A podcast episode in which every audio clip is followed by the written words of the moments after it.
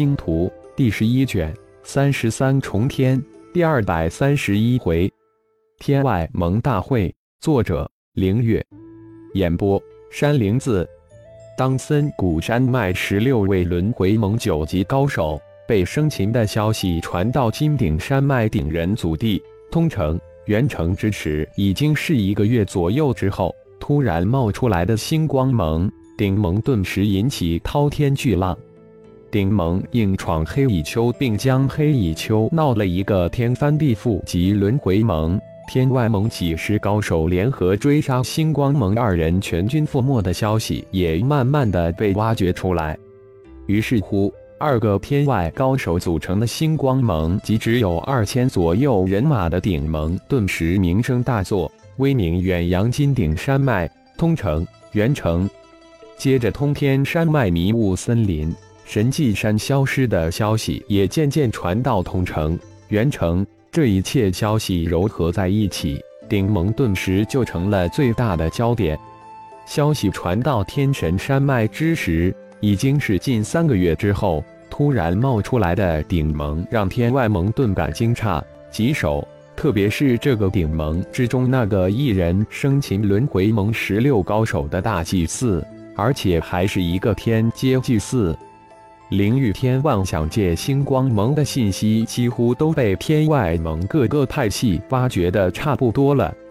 不仅知道进入三十三重天的只是万象界星光盟三十位妖修，领头的是龙族圣主龙飞，而且还知道最高修为的龙飞也只是大成之境，其余师弟皆为合体之境。三十位高手，星光盟进入三十三重天妖修的名单，天外盟都弄清楚了。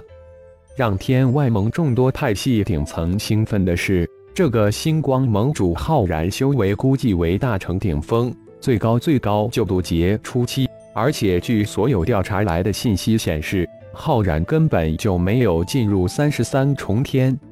这个浩然以渡劫初期在灵域天独尊。但即便这个星光盟主到了蛮荒世界，他也屁都不是。天外盟哪一个长老不是渡劫中期、渡劫初期的高手？天外盟也有一大批，根本不足畏惧。现在接到星光盟二人居然加入突然崛起的顶盟，成为其长老的消息的众天外盟各派系高层齐聚一堂，商议对策。星光盟雄天。雄敌两人一定要生擒，但现在多出了一个顶盟。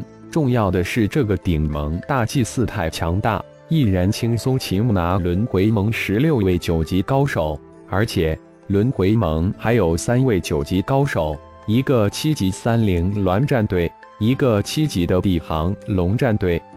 地行龙战队惹不起，还能躲得起，能避得过，但那个七级的三灵鸾战队。必须面对七级三灵鸾空中的霸主，相当于渡劫初期顶峰的战力。不仅速度奇快，又有无坚不摧的天赋神通，这才是横亘在天外盟高手面前的天堑。而且还有一个第一战队没有显露出来，应该是顶盟手中的王牌，藏在暗处的更可怕。满大厅的天外盟长老及以上高层静静地听着各方传回消息及结合推测，原本的兴奋一下子变得沉默起来。各位，通过传回的各方面消息，大家心里应该都有数了。星光盟不可怕，可怕的是顶盟，一个从通天山脉迷雾森林，或称之为神迹山突然冒出来的顶人部落。其实。我们不必直面顶盟，顶盟已经与轮回盟对上了。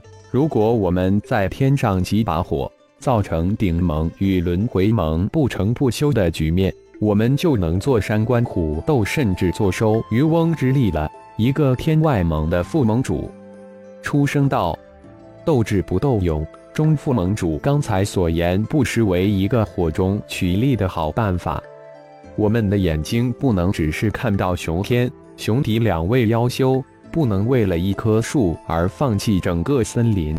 星光盟不是来了三十人吗？蛮荒如此之大，他们肯定还窝在某处修炼，或正向我们靠拢。我们可以分一部分人按照中副盟主的思路去行事，再秘密派出人马，主动去寻找他们。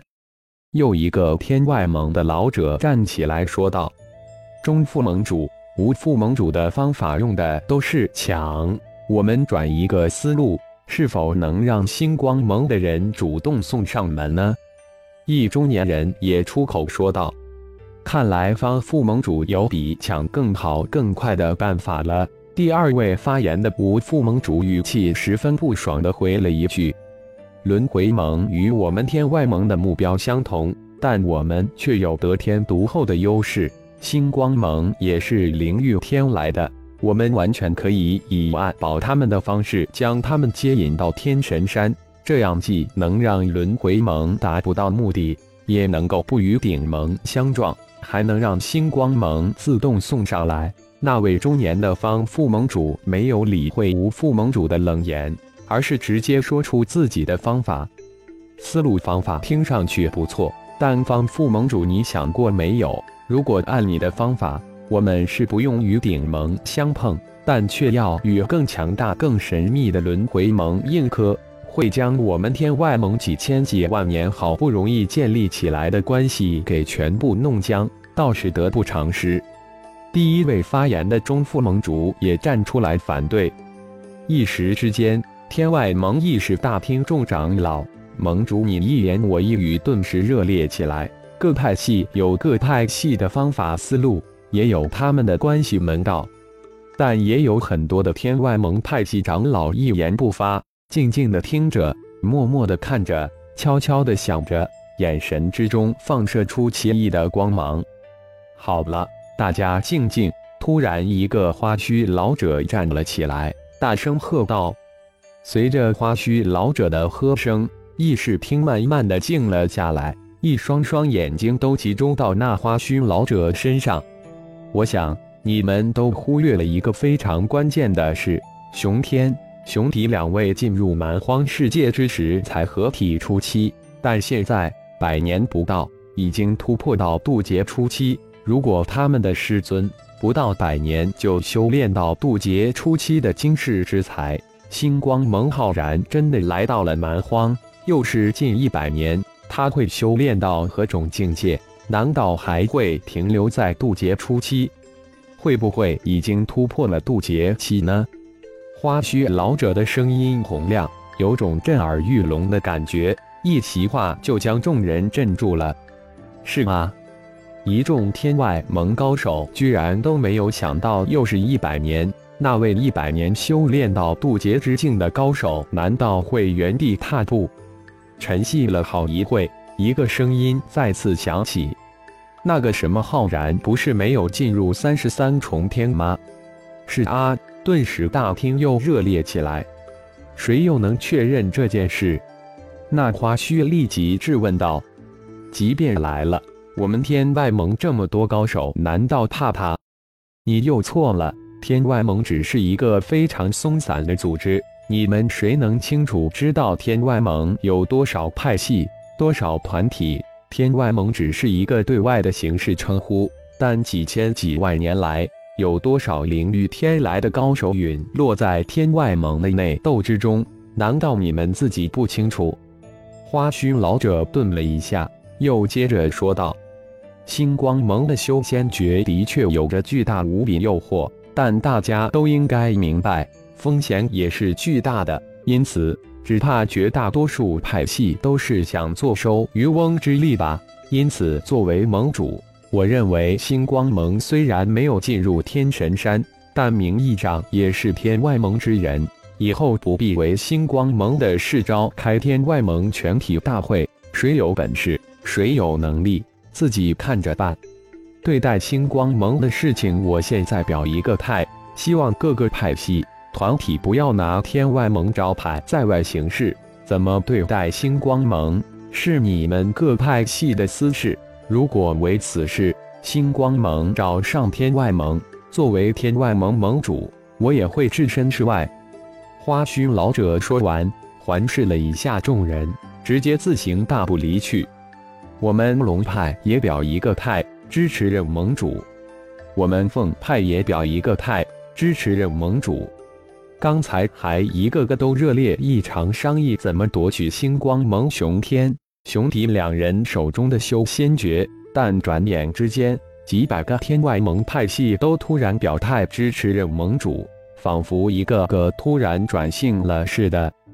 在天神山脉外围的一处天外盟驻地，一队九人的龙族猎杀小队刚刚从天神山脉外回转。九人抬着二头三级的蛮荒凶兽赤焰虎，一个个兴奋异常。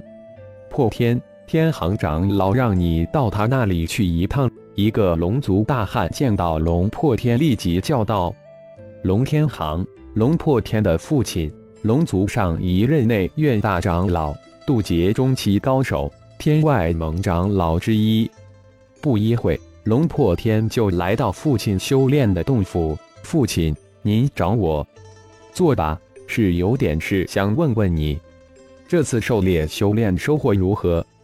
龙天行和颜悦色的招呼道：“这几个个月猎杀了三头三级凶兽，可惜没有找到任何天才的宝。如果圣主龙飞在就好了。”龙破天还是比较兴奋，毕竟猎杀到三头凶兽，也算收获不错。有星光盟的消息了。龙天晴轻声说道：“儿子进入蛮荒，自己也通过他了解了不少星光盟的事情，也一直很关注星光盟。”啊，是浩然吗？龙破天大喜，脱口问道：“不是，你知道星光盟星光宗修炼的是什么功法吗？”龙天行突然问道：“是浩然的弟子。”龙破天没有直接回答，而是问道。父亲怎么突然问起星光宗的修炼功法？难道星光宗的修炼功法有什么问题？嗯，熊天、熊迪，你应该认识吧？当然，他们一共三十人，跟着圣主一起进入三十三重天的，都是圣主的师弟，而且都是合体之境修为。熊天、熊迪出事了。熊天、熊迪两人已经修炼到渡劫初期。龙天行再次说道，脸上有着掩饰不住的震惊之色。啊，这么快？这才几十年吧？难道他们修炼的功法有什么神奇之处？龙破天是何许人？立即明白的父亲之意，也是一脸的惊容。自己几十年的修炼，才刚刚摸着大成中期的边，这帮小子几十年却从合体之境突然到渡劫初期。这太让人震撼了！不错，据传是修仙功法，能直接吸收蛮荒之气修炼。前段时间，天外盟修真界的一个派系为此引兵折将，二人没抓着，反而陨落了七位渡劫初期的高手与一位长老级高手。这一段时间，为了星光盟的那个什么修仙功法，天外盟已经沸腾了。龙天行这才道出实情。星光盟由战神宗、星光宗、天狼宗三宗组成。战神宗修炼的是战神诀，这个几乎妖界、万象界人尽皆知，非常厉害，而且非常快。浩然的儿子金刚几十年就修炼到大成之境。至于星光宗修炼什么功法，却没有人知道。虽然比不上战神诀，想来也差不了多少，才几十年一代。二代弟子都修炼到合体之境，修炼速度不比战神宗差。天狼宗就不说了，修炼速度一般。龙破天似乎在回忆，将自己所知道的事情一一道来。修真界的星光宗修炼速度如何？是什么功法？可知？